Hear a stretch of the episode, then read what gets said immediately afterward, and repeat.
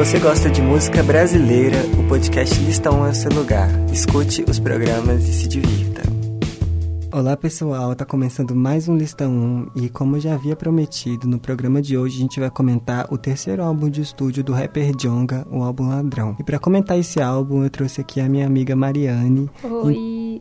Então, Mariane, seja bem-vinda aqui no Listão 1 e se apresente e fale um pouco das músicas brasileiras que você escuta. Oi, galera! Então, meu nome é Mari Rodrigues, Estou é, fazendo jornalismo junto com Marcelo, né? E, bom, eu trabalho com audiovisual, com cinema, tá? Atualmente estou trabalhando como assistente de produção na série Conexão Brasil-Senegal, muito bacana também, inclusive vão todos conferir lá, tem lá no Facebook. É, bom, eu curto tudo de música brasileira e o hip hop, a cultura hip hop, ela me apaixona muito. O rap, para mim, ele retrata muito da minha realidade, de muita gente, eu acredito. Então fala muito do preto favelado. Então, duas coisas que eu adoro. É, e o álbum do Jonga, ele veio como uma referência agora para todo mundo, né? Eu acho que a gente, eu posso dizer que a gente conseguiu ter um, um novo Mano Brown na nossa geração. Hum, acho gostei que, da referência. É, porque o Racionais, ele foi uma referência muito foda nos anos 2000 para todo mundo, para quem era preto e favelado, para ter essa consciência. E eu acho que a gente teve um amadurecimento dessa consciência que o Racionais trouxe pra gente com o Jonga. E, pô, virou o queridinho de todo mundo agora. Até de quem é branco, né? Ele falando de branco pra caramba, é, até, até os brancos curtem pra caramba o trampo dele. Eu acho que é o reconhecimento e, pô, a galera toda curte mesmo. Sim.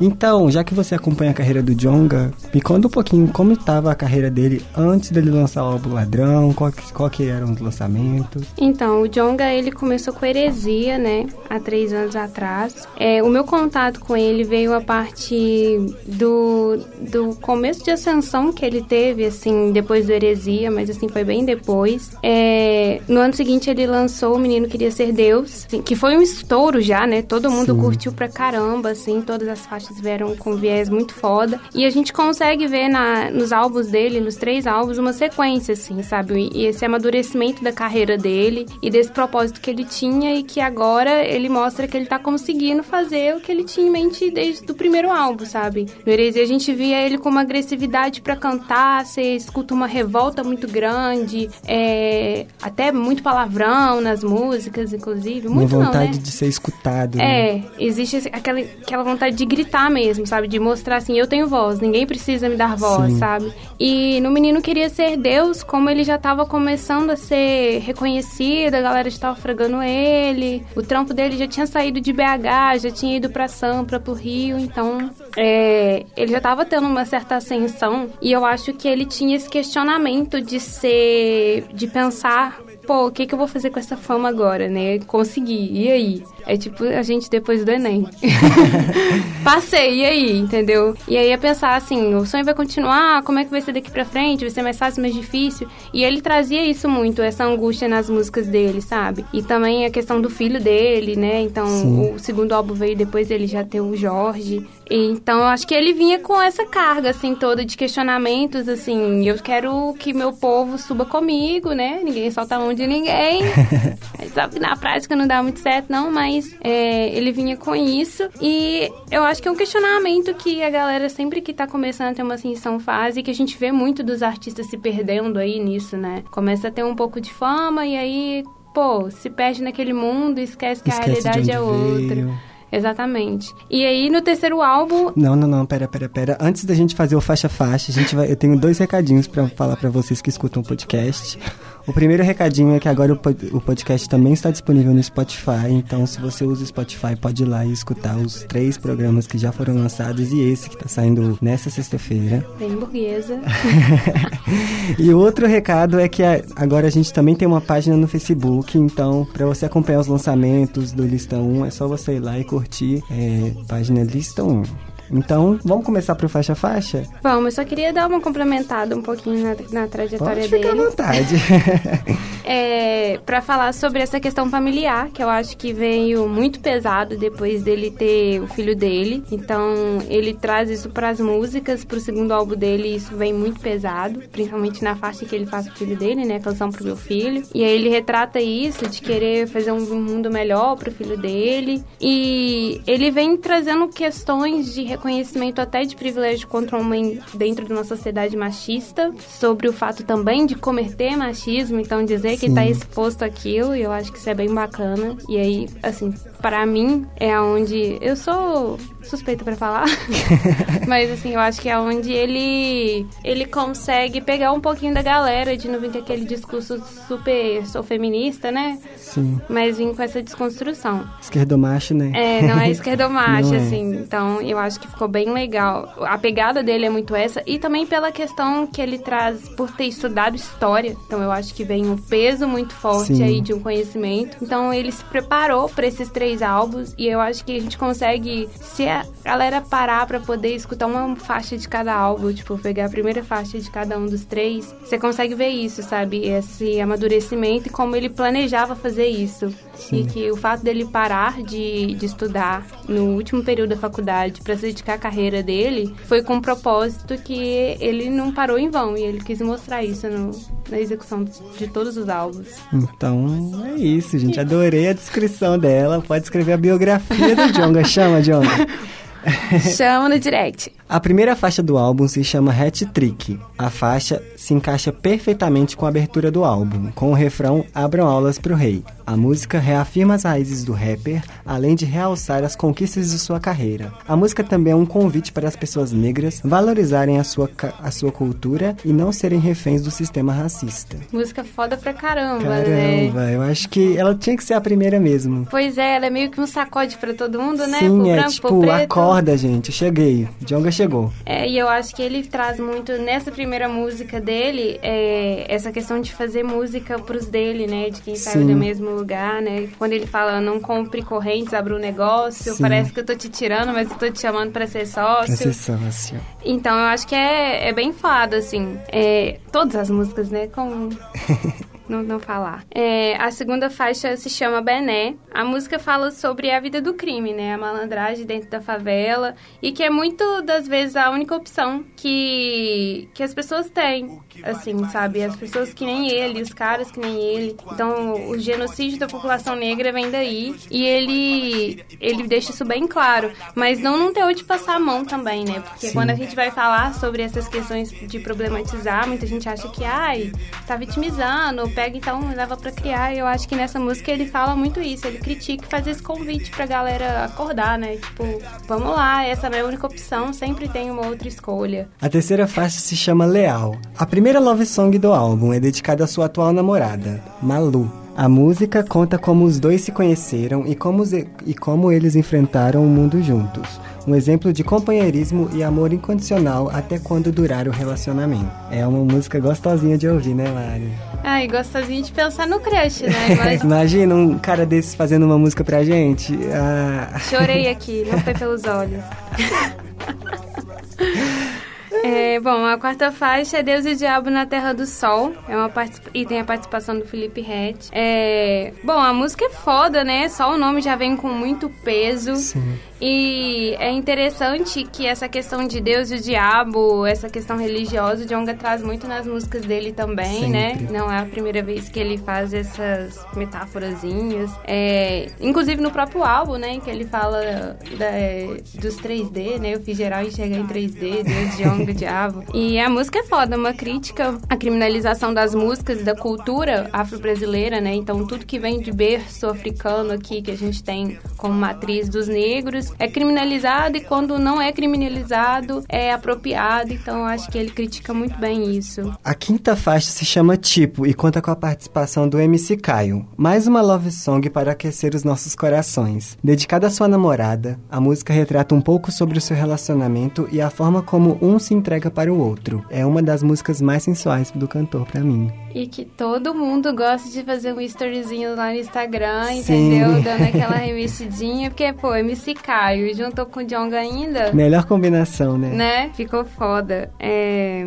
Bom, a sexta faixa chama Ladrão, nome do álbum. Sim. Eu acho que é a mais foda, talvez. Eu, eu fico com a primeira ainda. A primeira é, conquistou né? meu coração. Ah, e a primeira, ela me conquista muito até pelo final, né? Que ele recita aquele poema, Sim. então vem com peso, meio que transcrevendo tudo que tá vindo de paulada no álbum. é, mas o Ladrão, eu acho que. Eu acho que por ser o que vai chamar todo mundo, né? A faixa do álbum, Sim, vai pesquisar, é a galera atenção. vai cantar mais. É tipo é, a música ícone do álbum, né? Então, uhum. é, ela é foda demais, né? Ela vem com, com a, o nome do álbum e ela vem reafirmar a população negra o tempo inteiro. E aí vem com essa questão de o Jonga ser o Robin Hood agora. Sim.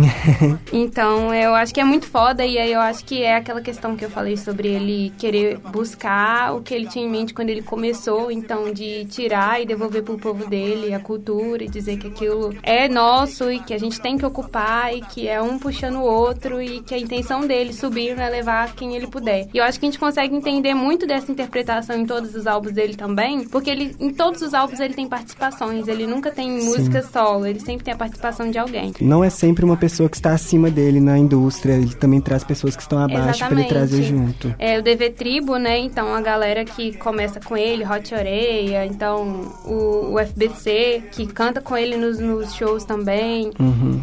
Então, o Sidoca, né? Então, ele tá sempre trazendo essas pessoas que estão, que são da quebrada dele, que subiram junto com ele, que estavam com ele ali no corre para fazer o jogo virar. É, para poder cantar e também fazer o corre dessas pessoas virarem, né? Então, acho foda. A música perfeita. Já a sétima faixa se chama Bença, um rap dedicado à sua mãe que, com todas as dificuldades, conseguiu criar os seus filhos. E mesmo tendo que enfrentar todas essas adversidades, não enxerga o mundo com ódio e rancor. A música fala que quando uma pessoa não esquece as suas raízes, o seu lugar de origem acaba sendo recompensado no sucesso. A música também conta com uma reza de sua mãe no final que é emocionante. É, não, super, né? E é legal essa transição sobre a origem, porque a música começa com umas falazinhas do filho dele. Sim. Fica bem gostosinho aquela coisa, né? De, de pegar você nascendo, o berço mesmo. Não, né? e essa música ressalta muito a família dele, né? Ele fala do pai, ele fala da mãe, ele fala do filho. Exatamente, é muito foda, assim. E ele fala sobre as questões mesmo, as dificuldades que foram ter, e aí ele mostra o tanto que isso. É, que isso, na verdade, foi o que tornou ele um rapper diferente, né? Não foi. A construção do artista de Exatamente. E tem uma, um trecho em que ele fala sobre buscar referências sobre ancestralidades, então ele fala: olha pra sua nega velha entende que Sim. não é. Em, em, em blog de hip boy que se aprende sobre ancestralidade. E isso é muito foda, porque a gente tá vendo uma galera branca que tá se apropriando, que agora gostou de rap tá na moda, né? Então, a gente vê a galera querendo cantar, querendo rimar, e aí quer buscar isso e não tem um tutorial para ser rapper, né? Sim. Não tem uma academia. E aí eu acho que complica ter essa essência que ele tem. Bom, a oitava faixa se chama Voz e é uma parceria com o Doug Now e o Chris MC. Bom, a, a música ela retrata a perseguição racista cometida pela polícia, então fala muito da criminalização, fala muito sobre abordagem policial. Então, e é foda a forma como eles abordam isso criticamente, as metáforas que tem na música. Sim. É, a questão do genocídio da, da, juventude negra, como eu falei, que é algo que o Jonga bate muito na tecla. Eu acho que o primeiro álbum a gente viu isso muito forte dele sobre essa crítica social, às abordagens policiais, ao sistema, ao genocídio do, da população negra, em que o, o jovem negro, homem, é quem mais sofre, né? Então tá à margem da estatística. E ele também faz aquela, né? Aquela. Aquele deboche, né? Famoso deboche. deboche lindo que a gente gosta do racismo reverso, né? Mas Jonga não gosta de branco? Foda. Uma coisa que eu acho bacana também é que ele fala que o, o, problema não é ele gostar de branco. O que faz a pessoa, o que faz ele não gostar dele são as atitudes e as coisas que a pessoa tem, né? É, e entender também quando a gente fala de branco como um xingamento, né? É entender Sim. que a gente tá falando do racista e não da pessoa é. branca, literalmente. Então, galera, se você é branco, tá escutando o podcast, se você não é racista, quando alguém falar assim, ah, aqueles brancos, não se sinta ofendido, entendeu? Não, não é pra você. essa carapuça, entendeu? Não é pra você. Não tenha ranço de mim, que eu falo isso o tempo todo. eu estou super acostumada aqui ó.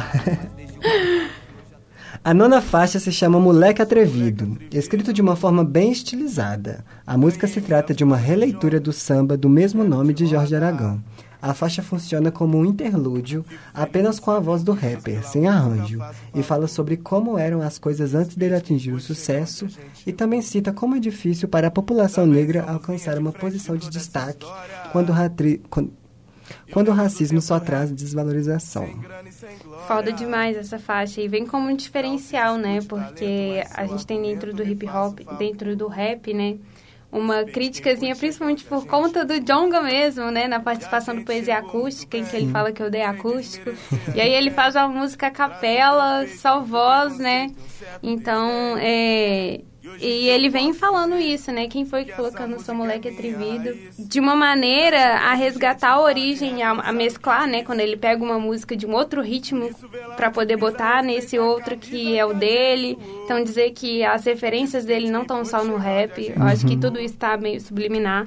E, e também a, na letra mesmo, né? Que vem para reforçar para a galera que é difícil chegar, é difícil conquistar, não pode desistir e que precisa ter o respeito de quem já subiu. Sim. E, e entender as raízes, não é porque um é mais antigo que o outro que é mais importante, então porque você está novo e está mais no auge, mais em evidência, acho muito foda também. A décima e a última faixa do álbum se chama Falcão, que também foi uma música f... Vale lembrar que Deus e Diabo na Terra do Sol, Falcão, Bença e Ladrão foi uma das músicas o mais. Álbum todo, né? Não, mas essas foram as que mais tiveram um impacto, impacto. forte uma... nas pessoas. Então as visualizações foram lá em cima. E, pô, essa faixa ela vem com essa tranquilidade, né? Eu acho que depois de tanto dar paulada Tanta na gente no álbum inteiro, ele chega e fala: vou dar uma pancadinha de leve, só um tapinha na bunda. E aí fala sobre essas reflexões no início da carreira dele, de como ele tá atualmente. É, levando em conta tudo que ele conquistou até hoje. Também fala sobre o desejo de que o mundo melhore, de que as coisas melhorem para as pessoas iguais a ele. Então, Sim. melhore para a periferia, para o preto, para as pretas. Objetificação da mulher negra também, ele toca nisso, não nessa música, né, mas no decorrer do álbum. O encerramento da música, que é perfeito, Romaria Sim. de Elis Regina. Então, eu acho que ele vem mostrando o tempo inteiro essa questão que eu falei sobre mostrar que o rap é uma construção que não vem só do rap, do hip hop. Então, é, eu acho que assim, de de forma geral, ele ele tá conseguindo muito merecidamente essa ascensão, porque ele sempre resgata isso o tempo inteiro e mostra que ele também erra e não fica expondo como um deus que não erra, que não faz nada, apesar de ele ser o menino que queria ser deus.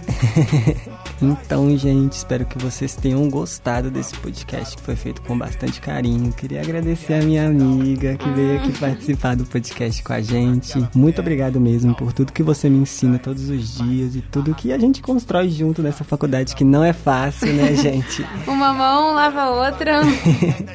e é isso, gente. Vamos lá no Instagram, seguir o meu podcast no Instagram, que é arroba lista 1, arroba podcast lista 1. Vamos seguir a Mariane também, né, gente? Segue lá, Mari Rodrigues com Y. Eu quero agradecer, muito bom poder participar, ter esse contato aqui e poder falar de algo que eu curto pra caramba, que é o hip hop, que é o rap. E é isso, galera. Valeu mesmo. Então é isso, galera. Até o programa que vem, onde a gente vai comentar. gente, a Mari tá dando tchauzinho pra vocês aqui. Mas no próximo programa a gente vai comentar os principais singles lançados no mês de abril. Então vem com a gente e é isso. Beijo. Beijo. Se você gosta de música brasileira, o podcast Lista 1 é o seu lugar. Escute os programas e se divirta. Essa produção é do Lab SG, onde você Vem aprender aqui.